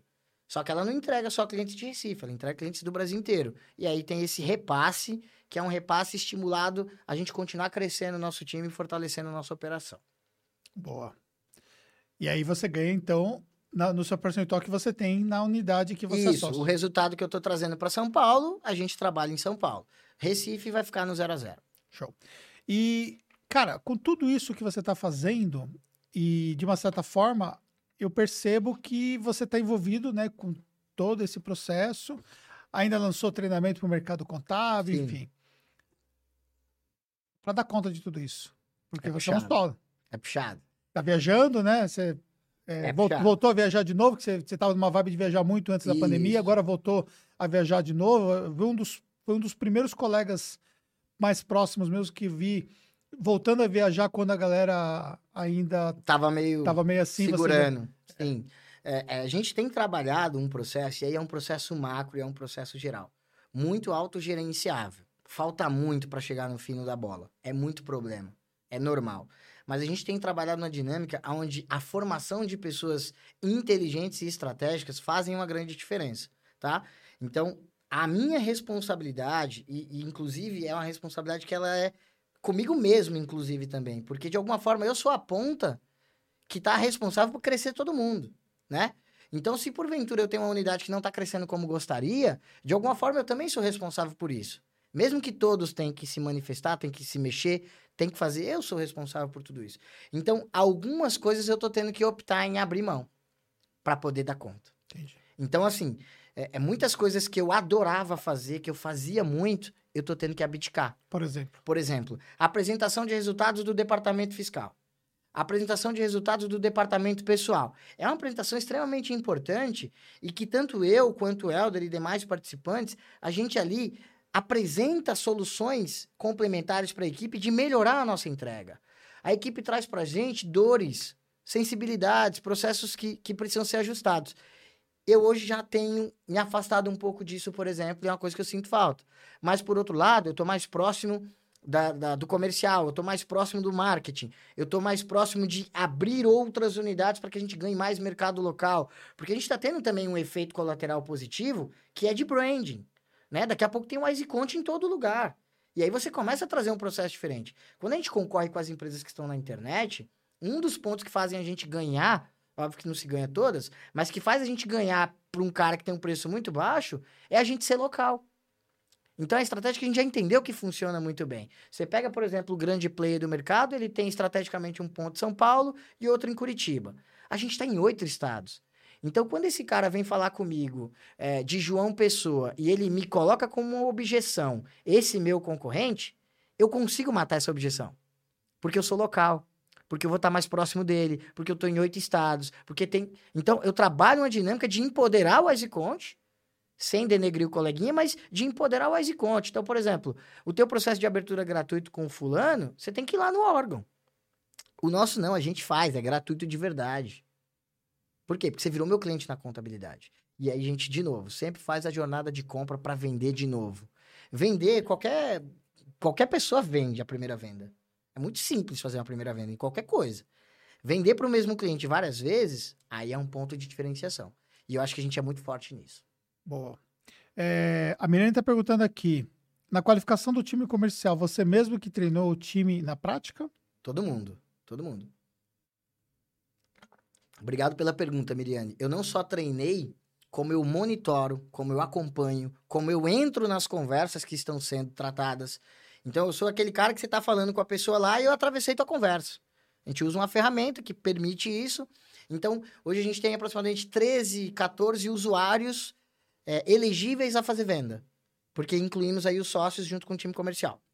Dentro dessa dinâmica, se eu vi que alguém está ali falando uma coisa que foge, ou que não colocou o gatilho certo, ou que não colocou um senso de urgência, ou que não aplicou ali um processo de medo no cara, depende do que é cada situação, eu vou lá e entro na conversa. Então, tem hora que eu fico gritando no, no na minha sala, olha que louco, como é que... Eu falo, tem cliente na fila, olha o cliente parado. Dois minutos o cara tá parado. Eu não quero que o cara fique parado dois minutos. Se o cara entrou no WhatsApp, ele tem que ter uma resposta em tempo real, ele tem que ter uma resposta full time. A gente está contratando agora uma sexta pessoa para comercial para ficar das 18 às 22. Eu tava com o Altair Alves ontem e eu mostrei para ele na prática. Falei, Altair, olha o tanto de lead que tá entrando depois das 18. Então, assim, o cara hoje, ele é muito imediatista. O nosso comprador, ele é muito imediatista. Já teve casos da gente falar com o cara no outro dia, ele fala assim, ah, vocês demoraram para responder, eu já fechei. Acontece muito isso. Então, respondendo a pergunta da Miriane, não só foram treinados por mim, como a gente se conecta diariamente em tirar dúvidas e qualquer outra situação. Existe um trabalho de bastidores gigantesco no comercial que nem os meus próprios sócios conseguem dimensionar. E esse trabalho ele é diário. E a gente não passa isso para eles. A gente vai, bota a bola no peito e vai embora. E daqui a pouco tá chegando em todos os grupos aí. Comprovante de pagamento, comprovante de pagamento. Cliente novo, ativação. Fechou alvará, fechou não sei o quê. E é isso. A gente foca em produzir o resultado, independente do preço que a gente esteja pagando dentro dos bastidores. Boa. E qual seria um ponto importante na hora de criar esse time comercial? Existem várias, né? É uma pergunta um pouco macro, né? Mas eu acho que o ponto mais importante é você ter um monitoramento, uma capacitação contínua e estar tá sempre muito próximo do teu time. Scripts poderosos, tra trabalhar a eficiência de uma boa qualificação. Esses são os pontos que vai fazer uma grande diferença. Só que o primeiro desafio que o contador vai ter que ter é que ele tem que se tornar esse cara. A maioria das vezes nem ele é. Então ele pega, por exemplo, é, um possível cliente que venha, seja de uma indicação ou até de uma estratégia de marketing, e ele mesmo desvende. Sabe o que é o desvende? Uhum. A venda estava pronta já, o cara desvendeu. É. Então acontece muito isso. Por quê? Porque não qualificou, porque não, não, não alinhou um senso de urgência muito. A galera tá falando comigo, por exemplo, aí depois que fecha o contrato, faz o pagamento, o cara fala: você sabe vender, né? Você sabe trabalhar. Mas para mim é muito natural, para mim é muito normal. E eu levo isso para minha equipe. Por quê? Porque eu faço isso. Né? Imagina que eu vivo todo dia produzindo conteúdo falando de vendas. Se eu não vendesse. Como é que a minha equipe reporta isso? Como é que ela recepciona isso? Então, hoje toda a minha equipe, ela sabe o quanto que eu vendo. Eu sou a pessoa sem demagogia alguma, melhor preparada para treiná-los. Então, dentro dessa dinâmica, hoje eles estão evoluindo cada vez mais para fazer a mesma coisa. Então, pô, para uma estrutura comercial inicial, o que, que você tem que ter? Um processo que você já esteja executando. Porque senão você vai colocar lá e vai delargar o teu profissional. Aí ele vai dizer, eu nunca vi o Anderson vendendo. E ele me colocou aqui para vender e agora tá me cobrando resultados. Não, vai lá, pega o telefone, pega a ligação, faz uma call, entra no circuito, mostra como é que é, traz o resultado. Aí dentro dessa dinâmica você consegue multiplicar o teu time. Porque não vai adiantar você achar que vai pegar um Neymar, que vai ficar vendendo, vendendo, vendendo, ou você pegar alguém que é novo, que é virgem, mas você não sabe capacitá-lo. Então desenvolva esse músculo em você para depois levar para sua equipe. Boa. A Paula pergunta aqui: como é a seleção para sócio? Aí tem convite toda semana, mas não existe um processo de captação, tá? É, você falou que os primeiros sócios seus foram, eles... foram alunos, né? Então eles já estavam conectados comigo. E aí qual que era o ponto? Eu falava, pô, se os caras acreditaram em mim para comprar um, dois, três, quatro, cinco produtos, essa parada vai dar muito certo. Porque tá conectado, né? Porque a maioria das vezes, o que que acontece? Eu já tive qualificações que eu fiz com, com possíveis pessoas que queriam se tornar o WiseConte, e o cara falou assim, ó, não, mas eu vou te dar 10%, e aí você traz tudo que você tem. Hum. Eu vou te dar 15%. Não, amigão, você que me procurou. Eu que posso te ajudar. A gente, porque você tá aí três anos sozinho Estagnado. e você chegou aonde? Qual o resultado que você teve? Então eu levo essa clareza pro cara. Sou muito transparente nesse aspecto. Então não existe uma captação. Você não vai ver criativo meu falando assim, ó, se torne um Wise Conte. Não vai ter. Existe uma conexão, se de alguma forma você se conectou comigo em algum momento, se você tem interesse em bater um papo, a gente vai bater um papo sem compromisso, mas eu não sou uma empresa que absorve a tua operação, eu não sou uma empresa que vai te dar um treinamento e vai te largar. Quando eu falar que a gente é sócio, eu entro no teu negócio e você entra no meu. Eu entro no teu quadro societário. Eu preservo aquilo que você já conquistou. Eu te dou essa garantia. E aí, a partir daí, o que eu mais quero não é o que você conquistou até agora, é o que a gente vai fazer de agora para frente. Então, essa é a dinâmica. Respondendo à pergunta, não existe um, um filtro de qualificação através da prospecção. Se fizer sentido, interesse, me chama lá no Instagram, a gente bate um papo e a gente vê no que, que dá. Mas não existe isso como intencional, a coisa já está acontecendo de uma forma muito natural dentro do nosso projeto. Pô, que até foi a, a pergunta da André, né? Gostaria muito de saber o processo e valor de investimento para novos sócios e tal. Então, chama, é Robson Consultoria, né? Robson Consultoria. É, Robson Consultoria lá no Instagram, André. E aí fala diretamente com ele. Que fala que você estava aqui com a gente no podcast. É, show de bola. E isso é, me leva também a uma, uma dúvida comum que a gente recebe, que é como é que eu consigo um sócio, né? Porque às vezes a pessoa está ali naquela situação, né? Que ela, ela precisa de um sócio, mas ela não consegue ali encontrar um sócio. E a gente fez aqui sociedade, né? Fizemos sociedade com pessoas que vieram da operação, que se tornaram sócios num Sim. processo de partnership, que, aliás, para mim é um dos modelos mais é, promissores hoje, né? Você transformar pessoas do seu time como sócias do seu negócio, mas existe uma metodologia para isso, né? Sim. Aliás, até é, falando aqui para a galera que a gente tem um, estamos com um programa de liderança e gestão de pessoas que eu explico na prática como que a gente faz o partnership. Eu explico detalhadamente esse processo de partnership, além de todo o restante de conteúdo aí que nós temos lá. Então, se você quiser saber como funciona de fato, é, eu não sei se você tem o QR Code. Você tem o QR Code aí? Não. Não tem mais, né? É, eu pedi para o pessoal colocar o link para a gente aqui no, no nosso chat aqui para o pessoal poder acessar. E aí a, existe o outro modelo que é o modelo de, de sociedade onde você encontra uma pessoa e você Sim. cria esse esse projeto de sociedade e tal. Que também nós fizemos aqui na Taxo, né? Foi o caso do Bruno, né? Foi o caso agora recente da Mônica e tal. E aí, dentro desse modelo, como que surgem essas pessoas? E aí a resposta foi o que você acabou dando, né?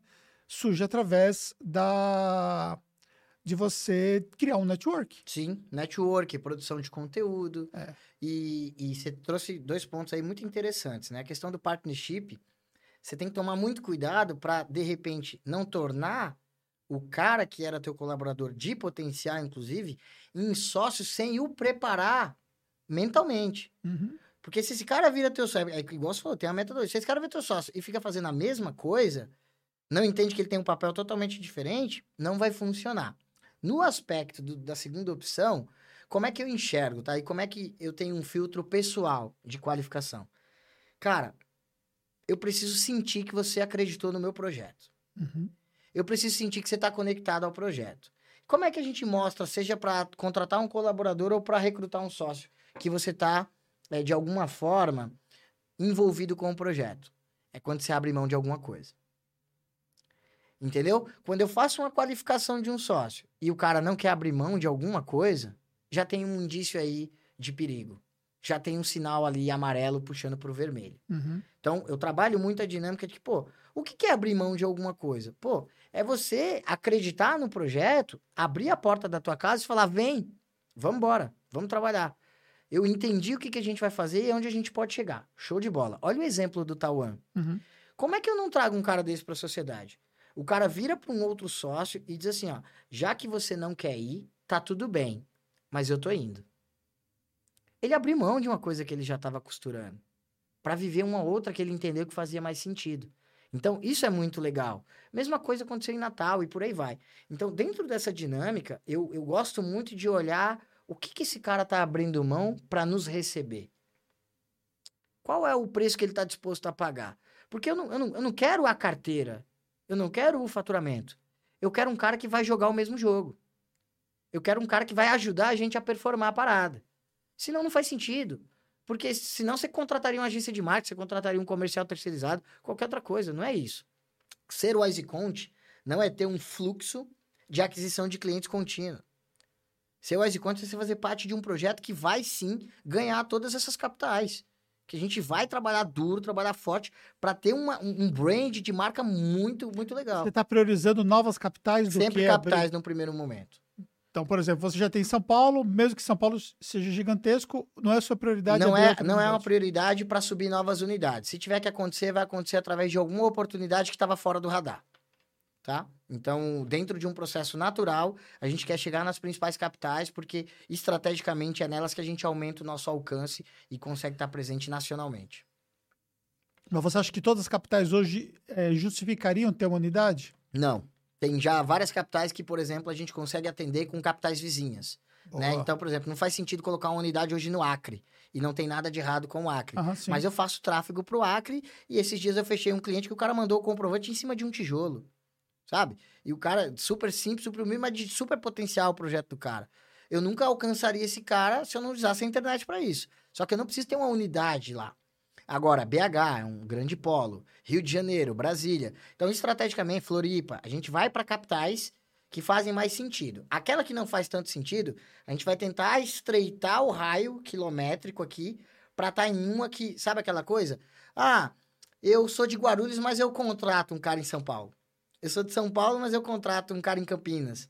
Então a ideia é, pô, eu estou em Tocantins e consigo pegar a galera que tá ali do lado, não preciso ir para para outros estados. Então a ideia não é ir para todas as capitais, mas sim as principais que nos dê um alcance e um mapeamento onde o cara não nos veja e não nos enxergue como muito estranho para a cultura local. É mais ou menos essa a estratégia. Durante muito tempo você fez mentorias para outros contadores e tal, né? E isso você parou de fazer. Parei, não tenho condição. É, não tenho, não tenho. Não tenho E- nem então, alma para isso. Isso é uma coisa importante a galera poder entender, né? Porque, por exemplo, aquilo que você fazia e que outros contadores também acabam fazendo, isso é uma prática, né? é, conhecida. E quando eu falo mentoria, é um programa diferente de mentoria do que é o meu programa de mentoria, né? Sim. É, você fazer um programa de mentoria onde você ficava ali com um contador e, semanalmente, né? É, tinham dois modelos. Ah, Tinha um modelo que era imersão, então eu ficava dois dias dentro da empresa contábil dele. Seria uma consultoria É, de dois dias. Meio que destrói tudo e cria um plano de ação. Certo. E tem o que é o pós, né? Na esteira seria o segundo produto, que é o acompanhamento. Aham. E aí, todos os meses, a gente ia medindo a evolução e o que, que a gente poderia fazer para que ele ficasse mais próximo daquele objetivo. E, e aí é uma coisa, por exemplo, que é importante pensar sobre o ponto de vista de estratégia de negócio, porque é aquilo que eu falei. O Robson é um só e o Anderson Fernandes é um só. Sim. Então, ou seja, a gente não consegue multiplicar o nosso tempo. É claro que a gente consegue ser mais produtivo, Sim. mas a gente tem um limite do que a gente consegue hoje trabalhar, né? Total. Isso tem que ser respeitado. E o fato de a gente não conseguir multiplicar o nosso tempo eh, nos obriga a fazer tomadas de decisões em relação a prioridades. Escolhas. Total. Se você não fizer ali as escolhas em relação àquilo que você vai fazer com o seu tempo, você se perde muito em projetos e no final das contas você deixando de dedicar algum, algum projeto, você está abrindo mão de ter resultados com aquele projeto. E, e, e aí, essa perda de foco vai fazer com que você automaticamente perda a performance, né? Então, você meio que vai estar querendo abraçar tudo e não vai conseguir fazer muito, né? Você não vai conseguir fazer muita coisa. Quanto tempo faz que você não faz uma consultoria? Sim. Muito tempo. Eu fazia consultoria presencial de dois dias Isso, também. Não, não faz. fazer porque- uns quatro anos que eu não, Pelo não vou menos. numa empresa. né? Então, assim, é um processo natural. A gente precisa fazer escolhas, como eu tenho feito dentro da dinâmica do que era a WiseConte com uma, com duas unidades e do que é hoje com oito. É. Né? Então, a gente tem que fazer essas escolhas e é aquilo. Você tem que calcular riscos de crescimento. Quer, quer dizer que eu estou agradando a todo mundo do projeto? Não sei. Uhum, Eu, eu, eu sei o quanto eu levo a sério o projeto e o quanto a gente vai continuar avançando. Mas, de um modo geral, é necessário fazer escolhas. Porque a- a- a- o posicionamento estratégico, ele tem que prevalecer. Não adianta eu ficar preso uma, duas, três horas em um processo que eu gostava de fazer, que eu gostava de ajustar, mas, por outro lado, a gente deixou de crescer aqui. Por outro lado, eu deixei de dar suporte para as pessoas que vão fazer o negócio também acelerar. Então, essa é uma dinâmica que O acontece foco é poderoso. Total, total. Porque quando você foca, você faz aquilo que você está fazendo de forma muito clara, em alta performance. Quando você não está focado, você não faz nada. A real é essa. Então, ah, eu vou ficar agora validando o SPED, validando o DCTF, vou ficar procurando. Não tenho condições de fazer isso. Mesmo que isso implique algum risco, talvez, de delegar. Risco calculado, risco calculado. Então pode ser, é, é, exemplo, teve um cliente recentemente que ele ficou muito insatisfeito com a nossa entrega. E infelizmente faz parte do risco, porque a gente tem vários clientes. O que a gente não pode permitir é que vários clientes tenham as mesmas insatisfações. Mas beleza, tivemos um problema ali pontual, chamamos a equipe, trabalhamos um senso de urgência e resolvemos. Mas faz Aprendeu com isso? Aprendeu com isso, mas aí como é que você aprende com isso? Você tem lá uma carteira, você pega esse produto e você agora vai mapear uma hierarquia de prioridades pelo perfil do cliente, que é uma coisa que muita gente não vê. Então, tem aquele cliente, por exemplo, tem um cliente que é um puta cliente de potencial, mas o cara ele é muito grosso, ele é muito bruto e às vezes soa até como mal educado para a equipe. A gente já tá trabalhando esse cara de uma forma diferente. Por quê? Porque a gente entendeu um pouquinho do perfil dele e tá conectando para que a gente tenha a melhor experiência. Boa. E uma outra, uma outra pergunta que está ligada a essa questão do foco, né? É, por exemplo, toda semana, pelo menos ali de três ou mais é, pessoas me procuram para dar uma palestra, né? E eu falo não hoje para acho que 97% da, da, das solicitações que eu recebo de palestra. Mesmo para voltar a viajar mesmo, tal, Uhum. muitos, inclusive para eventos até relativamente grandes, eu tive que abrir mão de viajar por razões estratégicas, pelo fato dos projetos que eu assumi aqui com a Tactus, os projetos que eu tenho que tocar, e também por uma questão também de escolha eh, de vida também, né? E mesmo pra, pra, palestras online e tudo mais, essa semana mesmo eu falei não para um para um player do mercado que me pediu uma palestra, eu falei, cara, não, não posso, tal, é, mas é para entidade e tal, Eu falei, então, mas a minha cota de entidade esse ano eu já fechei toda. Então, infelizmente, eu não vou poder atender. E, e você também teve que aprender a falar não, né? Sim. E, e- Como foi esse processo, e o cara? desenvolver essa capacidade de dizer não também tem um É, preço. é, porque eu via, por exemplo, que você tava em tudo, né, cara? tudo. Tudo, tudo. Tudo, tudo que te chamava, você tava. Ah, vai palestrar no Rio, vai palestrar em Goiânia, vai palestrar... É, a gente entendeu? tava em tudo. E Eu, eu acho que é muito do momento também. Eu acho sim. que aquele momento permitia isso. Né? A partir do momento que, que eu venho com um novo negócio, eu venho com uma nova proposta, eu venho com novas responsabilidades, eu acho que isso naturalmente se ajustou. Eu acho que não foi nem muito uma escolha minha. Uhum. Eu acho que foi mais um direcionamento de, cara, se eu for dar sim pra galera, eu vou quebrar aqui. Então, esse processo de desenvolver a capacidade de dizer não é muito importante. E aí, Anderson, a partir do momento que você começa a dar vários nãos, você percebe que não é aquele impacto que você achava que seria. Né? A, a, a, a- sua perca, ela, ela, é- ela não é tão significativa comparada ao benefício, ao ganho de você ficar. Sim. Então, eu, eu hoje tenho, sim, dado muitos nãos já há muito tempo, principalmente agora nessa questão online, como você também mencionou. É, volta e meia, a galera, ah, faz isso aqui pra É. fulano, faz pra ciclano. Mas você tem que preparar um material, Quantas madrugadas energia. você, você esteve em voo, né? Em voo, Isso comprometendo até a questão própria da saúde, a questão própria da família. você se alimenta mal, você se distancia da tua família, você se distancia do teu negócio, você dorme mal. É. É legal, é incrível. A gente levava uma Não, o- mensagem pro O mercado. palco é surreal. incrível. O palco em si é O palco é incrível. incrível. Eu- olha, eu, eu já saí, por exemplo, daqui. Eu costumo dizer que eu já fiz bate-volta para Rondônia, já fiz bate-volta para o Acre, já fiz eh, bate-volta para Belém. Sabe o que é fazer bate-volta? É assim: a gente pega um voo, tipo, pega um voo de madrugada, vai e faz uma palestra à tarde, ou seja, só que para a gente chegar, em, chegar no Acre, eu preciso. De uma conexão. É, de uma conexão. Minimamente uma conexão. Quando mais, quando não, duas. Eu já fiz bate e volta para Santarém. Pensa, duas conexões. Belém, Santarém ali, a gente É, fazia muito. eu, é, São Paulo, Brasília, Brasília, Belém, Belém, Santarém. Aí eu fiquei em Santarém duas horas, fiz a palestra que tinha que ser feito, passei no hotel, só tomei um banho, comi alguma coisa e voltei. Três horas depois eu estava pegando o voo de volta para fazer o mesmo bate-volta. Isso Ou é seja, destruidor. isso é destruidor, porque as pessoas às vezes elas não conseguem entender, né?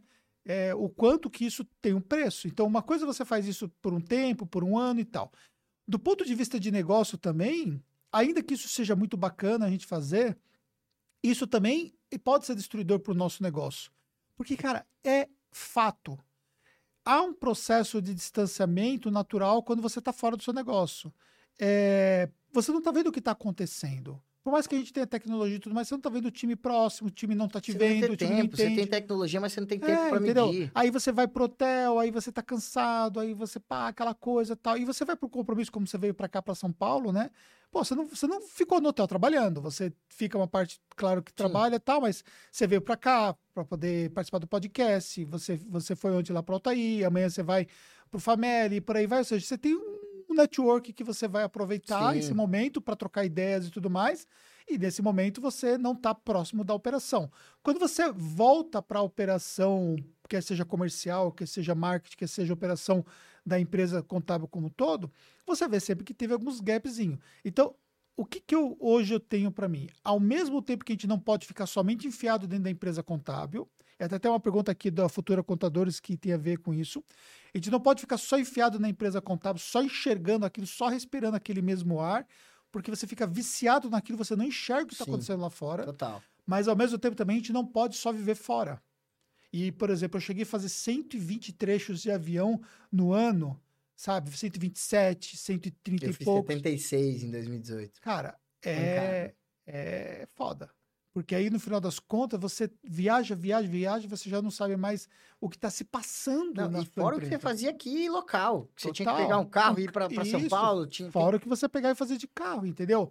Fechar um ano, por exemplo, como cheguei a fazer, fechar um ano com mais de 100 palestras, 115 palestras e tal. É loucura. Então, isso tudo, de uma certa forma, operacionalmente tem um preço que a gente precisa tomar cuidado. Então, qual é o segredo disso tudo? Você precisa sim fazer isso também. Super importante. Essa semana mesmo eu fiz duas, eu fiz semana passada, essa semana eu fiz palestra online. Faço, é importante. Poderia fazer presencial, poderia fazer presencial. De repente a palestra é aqui perto, é mais fácil de encaixar e tal. Ou mesmo se for em outro estado, dá para fazer, dá para fazer. Mas a gente precisa ter um equilíbrio com relação à questão da utilização do tempo por conta dos nossos negócios. E hoje você está construindo um negócio que tem um outro fator, que é um fator de equity. Sim. Você já pensa nessa construção de equity? Como Sim, tá já está sendo construída e sobre a questão do tempo é equilíbrio, né? É equilíbrio, não tem jeito. Você tem que ter esse equilíbrio. E sobre a questão do equity, essa é a ideia também principal, por quê? Porque a gente leva essa expansão, a gente leva esse crescimento e isso vai fazer com que naturalmente a gente atraia pessoas, né? Então a gente vê isso como um projeto aí é, dos próximos períodos, a gente não sabe necessariamente quanto tempo, porque a gente está fazendo tudo com os próprios braços, com os próprios recursos e tá tudo bem. Tá tudo dentro do radar, né? Então, a, a nossa ideia é continuar crescendo e a gente vai ter, inclusive, a, a construção e evidencialização desses números com recursos próprios. Porque a real é que se a gente tivesse hoje uma aceleradora, Hum. a gente estava num processo muito diferente. Sim. Não é comum uma empresa que há dois anos e meio tinha seis colaboradores investir o que a gente investe hoje em verba de marketing, investir o que a gente investe hoje em operação comercial. Eu gravei na semana passada que a gente quer dobrar a nossa operação comercial. A gente quer dobrar o nosso budget de marketing. E aí eu tô falando de um jogo que pouquíssimas empresas contábeis estão jogando, É. né? Então quando você tem essa clareza de onde você quer chegar, como é que tá se posicionando os resultados da tua estratégia, isso te motiva a continuar seguindo. E é essa pegada que a gente tem trabalhado. Show. Galera que não deu ainda o like aqui, por favor, dá o like aqui pra gente, tá? E compartilha esse conteúdo aí pra galera poder assistir, mesmo que não- não puder assistir ao vivo, nós estamos já chegando aqui na parte concludente aqui, mas é, compartilha pra galera poder é, assistir o, o conteúdo. E Sim. você que tá aqui conosco ao vivo, você pode fazer a sua pergunta e a gente vai responder as perguntas agora, tá bom? Então aproveite esse momento para poder responder, para poder mandar a pergunta para a gente poder responder. Ó, tem uma pergunta aqui da Futura Contadoras. ó, eu sou muito bom no comercial e pé- desculpa, eu sou muito bom no operacional, é o contrário. Sou muito bom no operacional e péssimo no comercial. Na hora de abrir ou iniciar um contato com um novo cliente. Se alguém faz essa ponte, eu consigo fazer andar o negócio. O que você recomenda? Ela precisa de um sócio. Ela precisa de alguém que tenha as Eu não, sei, eu habilidades. não sei se é, se é ela ou se é ele. Porque é, colocou em nome da Futura Contadores, então não sei se é homem Ah, é tá, perfeito. Vamos imaginar que sejam ele, ela ou ele. É, você precisa de um sócio. Se você for sozinho, você precisa de um sócio. Aham. Você precisa de uma pessoa que traga as habilidades e as competências. Obrigado, Cadu. E as competências que você não tem. Ela, o, o ponto bacana aí é que ela tem essa clareza. Ela sabe aonde é a deficiência dela. Isso é um ponto muito positivo. Agora, é óbvio que para você trazer esse processo, você tem que filtrar muito bem, porque não é só trazer um vendedor, uma pessoa comercial. Não. É trazer uma pessoa que tem as habilidades que você não tem. Então, isso tem que ser mapeado e estruturado. É ele. É, É o ele? Sérgio. Sérgio, Sérgio. maravilha, Sérgio. Obrigado pela pergunta. E um outro ponto importante, Anderson, é que é o seguinte: da mesma forma que o Anderson é só um, o Robson é só um, o Sérgio também é só um. Então, pensando num processo a médio e longo prazo de crescimento, o Sérgio precisa se perguntar se esse talento operacional dele tem capacidade de absorção. Porque depois ele pode ter um problema de virar o gargalo desse processo. Então, existe aí um cenário, não sei qual é o momento, mas que ele precisa trazer habilidades que ele não tem e estruturar como que ele vai dar vazão a isso a partir um momento que ele começar a crescer. Bom. Aí, Sérgio, eu vou, vou dar as minhas dicas aqui, complementando o que o Robson falou, né? Então, vamos lá. É, eu não sou o cara do operacional há mais de 10 anos, muito mais de 10 anos. Vamos colocar, acho que deve ser hoje uns 15 anos, já que eu não tenho sequer o sistema instalado na minha, no meu notebook. Então, tipo assim, eu não sei sequer usar uma robotização que a gente utiliza hoje lá na nossa operação. Eu não sei sequer logar no sistema e Também sequer não. sei fazer um lançamento, por mais simples que seja. A minha filha que entrou agora, né, que tem 16 anos, entrou agora, que foi registrada na Tactus como funcionária da Tactus. Ela está trabalhando no fiscal com a Mônica, nossa sócia. E ela estava me mostrando umas coisas que ela está fazendo lá na prefeitura lá que eu sequer sei o que ela está fazendo. Quer dizer, eu sei o que ela está fazendo, mas eu sequer sei como ela está fazendo, porque eu não, não sei fazer. Claro que isso não significaria, não significaria que eu e o Robson não poderíamos Sim. aprender o que eles fazem, não é Sim. isso. É uma questão de foco, né? Só que eu sempre me conectei com pessoas para fazer aquilo que eu não fazia. Entendeu? Então, ou seja, o seu lado é o contrário, Sérgio. Então, se você não tem a capacidade de vender, você tem que entender. Ou você vai desenvolver essa habilidade, Isso. vai virar essa chave, ou você vai se conectar com quem faz isso para você. Por que que acontece? Você está saindo perdendo. Então, esse é o fator que você precisa considerar. Então, o que, que eu fiz? Eu coloquei sócios em funções que eu não podia atender. Claro que os sócios por si só não dariam vazão a todo o crescimento. Então, embaixo desses sócios foram surgindo outras pessoas para poder fazer aquilo que no primeiro momento os sócios faziam. No caso especificamente a Fernanda. Então, a Fernanda, quando começou na área fiscal, ela começou trabalhando na área fiscal com três pessoas. E aí foi crescendo, foi crescendo, foi crescendo o time, né? Ela foi agrupando também outras Sim. áreas, foi aprendendo a gerenciar outras áreas. E hoje o maior time que nós temos gerenciável aqui é o que responde para a Fernanda e para a Mônica, agora um time de 60 e tantas pessoas. Que é da parte fiscal. Que é da parte fiscal, contábil, trabalhista, tudo a parte operacional. O tripé, né? O tripé.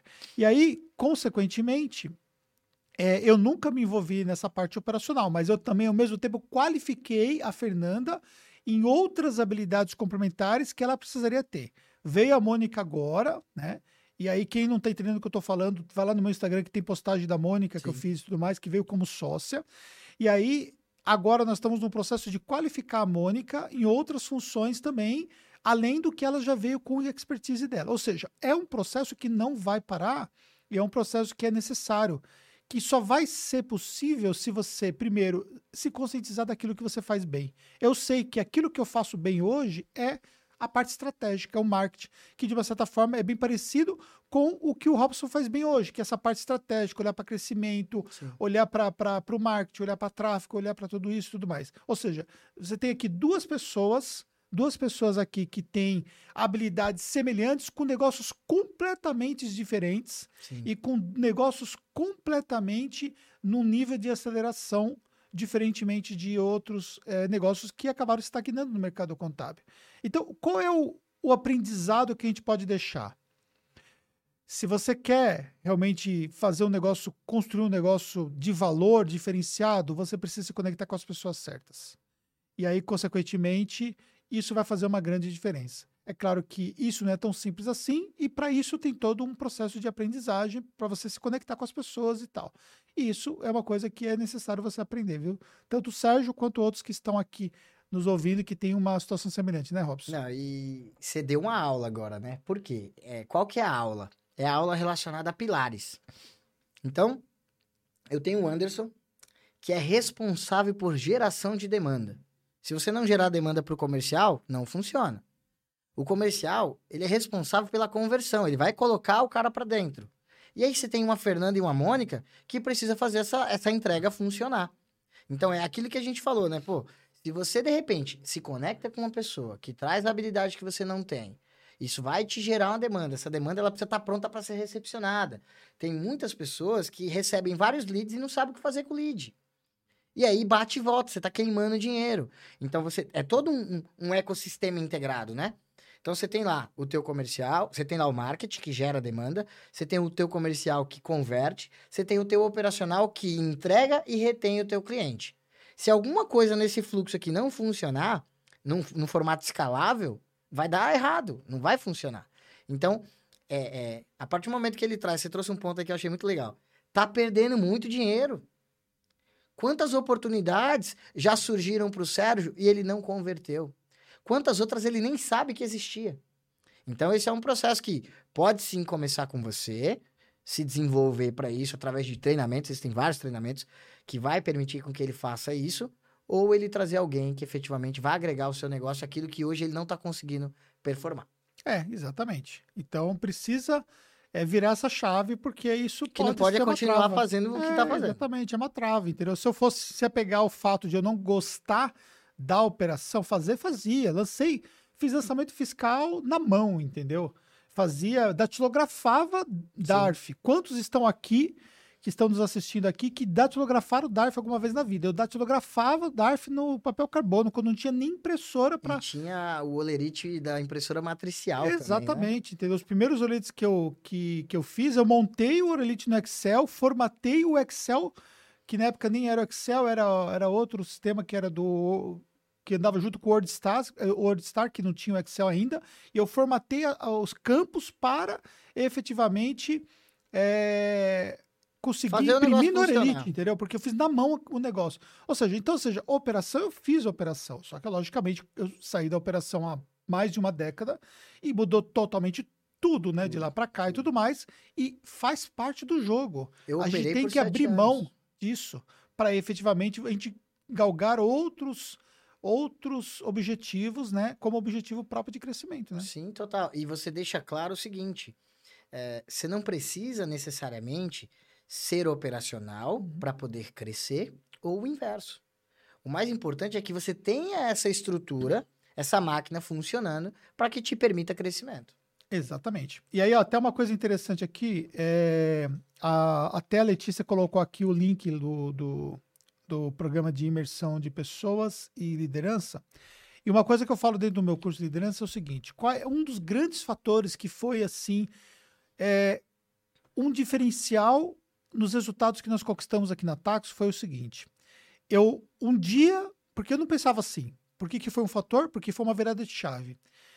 Um dia eu consegui entender que o segredo estava em ter pessoas melhores do que eu em funções que eu não executava, ou não queria executar, ou até que um dia executei, mas que eu sabia que para as coisas evoluírem eu precisaria me deslocar para uma outra área ou para uma outra função. Então, por exemplo, vou dar alguns exemplos práticos. A Fernanda se tornou muito melhor gestora de pessoas do que eu. Tanto que ela ensina sobre gestão de pessoas e não eu. Só que quem ensinou gestão de pessoas para ela foi eu. Só que eu ensinei gestão de pessoas até um determinado ponto. A partir de um determinado ponto, ela, ela foi buscar orientação, ela foi evoluir nesse processo para que ela pudesse desenvolver coisas que foram desenvolvidas aqui na Taxo, que eu olho assim, cara, Que legal, né? é foda porque eu não, não conseguiria fazer isso. Quer dizer, poderia conseguir, mas não não não não, não Talvez não, teria tempo teria e tempo, energia para isso. energia, exatamente. O Jefferson, quando ele foi pro comercial, como que era o comercial? Eu fazia comercial. Só que eu fazia comercial do jeito que dava para fazer, né? Os Sim. caíam e tal, eu falava tal, não sei o quê. Aí eu levava a negociação a um determinado ponto, quando já estava pronto praticamente ali para conduzir, eu passava pro Cláudio, que hoje é sócio da Tactus, que na época fazia a legalização, pro Cláudio tocar. E o Jefferson estava no financeiro, porque ele era financista raiz, e a gente tinha duas pessoas no financeiro e não fazia sentido. E eu cheguei pro Jefferson e falei, Jefferson, a Lia faz também muito bem financeiro. Talvez não tenha o conhecimento que você tem, mas ela faz muito bem. Eu vou te dar um novo desafio. Você quer vir pro comercial? Ele falou, topo. Aí ele foi aprender o comercial. Ele aprendeu o comercial, ele pegou tudo aquilo que eu tinha feito, ele melhorou inúmeras vezes e hoje ele coordena um time de mais quatro pessoas. Com ele são cinco pessoas no comercial. Ou seja, ele se tornou um gestor comercial melhor do que eu. Show de bola. Entendeu? Então hoje o cara que cuida de ferramenta conhece melhor do que eu, o Cadu que, que mexe com, com vídeo, com tudo que vocês estão vendo aqui desse podcast está sendo coordenado pelo Cadu. E quando o Cadu entrou aqui, ele fazia o quê? Nada de vídeo. Acho que ele nem sabia gravar no celular dele direito, né? E ele nem, nem gravar hoje ele grava no celular porque ele não, ele é muito tímido, ele não, ele quase não aparece e tal. Não sabia nada de vídeo. E hoje eu vejo as coisas que ele, cara, ele tocou o Summit, cara. Ele Show. coordenou o- toda a transmissão do Summit para 1.100 pessoas. Eu tenho um puto orgulho de ver um negócio desse. Por quê? Porque é mais um que aprendeu um negócio do zero e faz um negócio melhor do que eu. O meu filho tá editando vídeo muito melhor do que eu, nem eu sei mexer naquilo, ele tá editando muito melhor do que eu, entendeu? E por aí vai. Então o segredo é você tornar as pessoas melhores do que você naquilo que você ou você não pode fazer ou aquilo que você tem que abrir mão de fazer para você fazer outras coisas. E aí na função você começa a ter uma função mais de um gestor estratégico, uma visão muito mais sistêmica. Sim. E aquilo que eu falo também como dica de liderança, que é o seguinte: pensa numa floresta. E aí você tem uma floresta. Essa mesa aqui, vamos imaginar que é uma floresta. Então aqui nós temos aqui é, uma árvore da floresta. Você tem ali as outras lá que são outras árvores. Tá tudo aqui, as árvores estão aqui. Aí você tem outra árvore que está aqui que é o tablet. Então você tem um monte de árvores. E aí um funcionário meu que faz parte do meu time, às vezes ele conhece um pedacinho da árvore. Então ele não conhece nem a árvore inteira, ele conhece um pedaço da árvore ali. A Fernanda, que coordena a área operacional, ela conhece um conjunto de árvores. Na minha função, eu preciso conhecer todas as árvores da floresta, que envolve não somente as árvores da minha da, da minha empresa, mas o mercado. Sim. Então, essa visão de mercado que eu tenho, a Fernanda não consegue ter.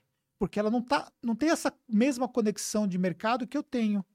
Da mesma forma que eu não tenho a visão que ela tem do conjunto de árvores. E da mesma forma que ela não tem a visão da árvore como um profissional que trabalha lá cuidando da árvore. E às vezes nem tem a visão de um pedaço de uma árvore, como é o caso que tem, por exemplo, uma pessoa que faz uma função muito específica, como é o caso da minha filha hoje, que está fazendo uma Sim. função muito específica ali na parte eh, fiscal, ajudando o time fiscal. Então, nesse jogo todo, eu nunca vou conseguir enxergar a árvore com detalhamento, mas eu tenho que enxergar a floresta como ninguém enxerga. E aí, essa- esse processo de enxergar toda essa floresta que me dá subsídios estratégicos para que eu possa tomar decisões, para que eu possa. É claro que isso por si só não resolve o problema, mas isso me dá condições para que eu possa definir o rumo do que nós vamos fazer. Sim, é como se você fosse um drone, né? Você Exatamente. Tá sobrevoando tá ali, todo sobrevoando o e processo. tal. E, e aquilo que é gritantemente alertado, você já percebe, porque você já tem o feeling, né? E aí, dentro dessa dinâmica, você consegue ajustar, melhorar ou trazer, quiçá, coisas novas. Exatamente. Cara, seguinte, ó. Estamos aqui para as perguntas finais.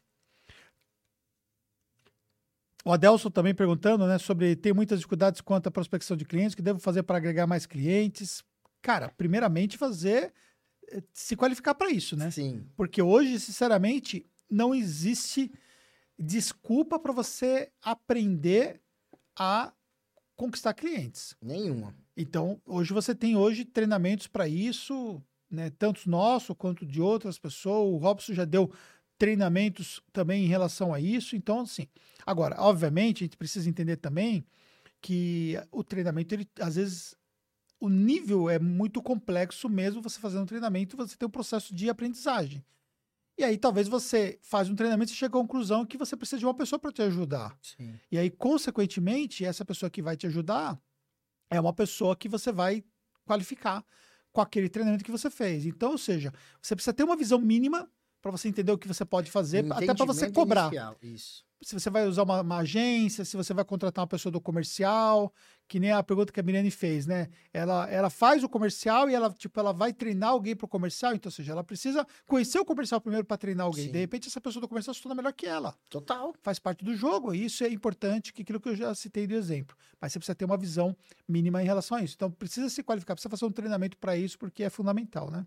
E aí, um ponto muito importante que muitas pessoas pecam é que ela até tem acesso ao conteúdo. Ela tem acesso ao conhecimento, mas ela não executa. Entendeu? Porque a maioria das pessoas acabam se atraindo pelo nosso resultado. Só que existe um, como eu falei, tem um trabalho de bastidor gigante. Tem um trabalho do Anderson aqui se dedicando a todo momento, do Robson se dedicando a todo momento. Tem um preço a se pagar. É. Então, a partir desse momento, né, porque se você quiser pegar conteúdo de qualquer assunto, tem lá no YouTube. Você quer ver como faz uma primeira campanha? Tem lá no YouTube. Mas o conteúdo profundo, que não é executado, não vai te levar a nada. Então, assim, dificuldade de prospecção e aquisição de clientes é uma dor nacional do contador.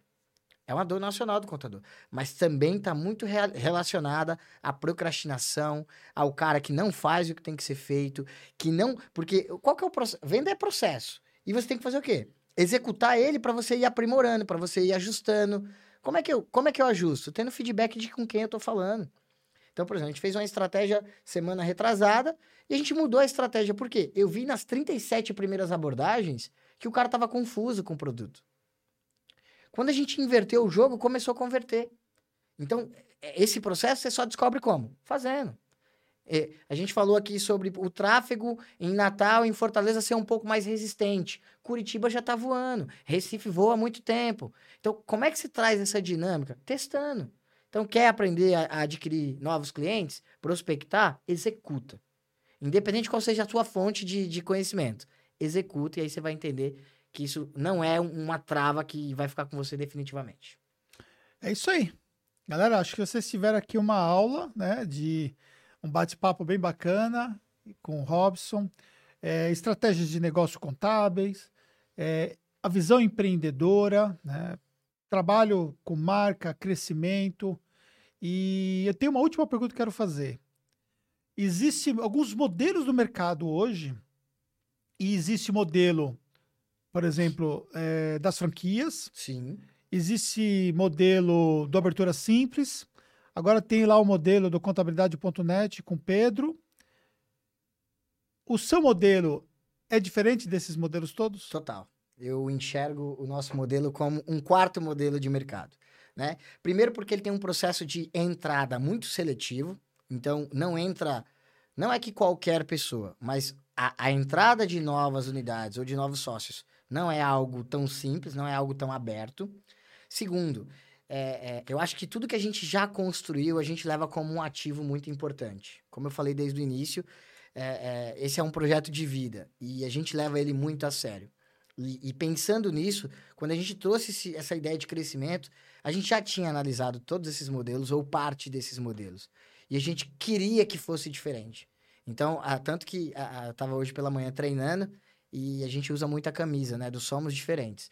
Então, a Wise Conte, ela tem uma metodologia que, na minha opinião, alinhada aos produtos que ela oferece, alinhada às pessoas que estão no, no, no, no entorno desse grupo e para onde a gente quer chegar, que, que não é igual a algo existente hoje no mercado. Eu entendo que a gente tem uma pegada, um quarto modelo, né? Que ainda não está 100% aberto, mas que ele funciona de uma forma totalmente diferente. Primeiro porque eu sou teu sócio de verdade, né? Eu tô contigo de verdade. Então a gente vai tomar a pancada juntos. Eu não tô num papel de sócio comercial. Eu não tô num papel de sócio de marketing. E nada de errado com modelos que têm esse papel. Mas eu estou com o teu sócio, como eu sou sócio de Elder, como eu sou sócio de João, como eu sou sócio de Alê e por aí vai.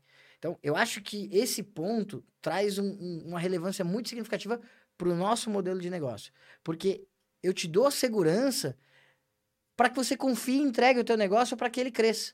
Porque existe uma resistência muito grande. Pô, eu trago o Anderson, que é um cara inteligente, que é um cara estratégico, mas se der errado alguma coisa, o Anderson vai ficar com os meus clientes? O que, que vai acontecer? O que, que não vai? Existem medos, existem receios.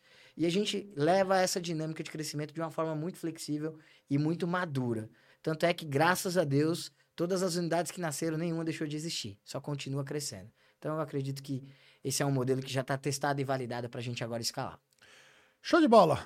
Então, se vocês quiserem falar com o Robson, Robson Consultoria lá no Instagram, pode mandar as perguntas lá. Marca a gente é, aí, dá um print lá. Exatamente, ó. Vocês postarem aí, marca eu e o Robson pra gente poder repostar no Instagram. E também o Robson vai abrir caixinha de perguntas aí para vocês aí, se vocês quiserem é, perguntar alguma coisa que não foi é, respondida aqui na nossa, no nosso podcast. Cara, quero agradecer a sua presença. Eu que agradeço. Dizer que o nosso bate-papo foi incrível. Foi um prazer estar com Gostei todos demais. vocês. Foi um prazer estar com você. Muito top, é, muito espero, de boa. Espero que vocês que... tenham gostado aqui, que assistiu aqui a gente ao vivo. E se, independente de estar ao vivo ou não, deixa o nosso like aqui, porque isso é Sim. importante para nós, para que esse conteúdo chegue para mais pessoas, cara. E foi, foi muito bom. A Miriane falando que foi sensacional. A Miriane estava aqui ó, o tempo todo, o Ronaldo o tempo todo. O Teves mandou uma pergunta aqui. Teves, me manda essa pergunta aqui no meu Instagram no sábado, que eu respondo para você. Show de bola, Ronaldo. Show de bola, o pessoal da Wise também que está aqui. A Paula, Show. o Adelson, é, Gustavo, o Sérgio da Futura, a Vitória, minha mentoranda que está aqui. Show de bola. Galera, muito obrigado, muito obrigado, Robson. Muito obrigado, obrigado Cadu. Obrigado a todo abraço, mundo aí, minha equipe. Cadu. Tamo junto e até o próximo. É nóis. É.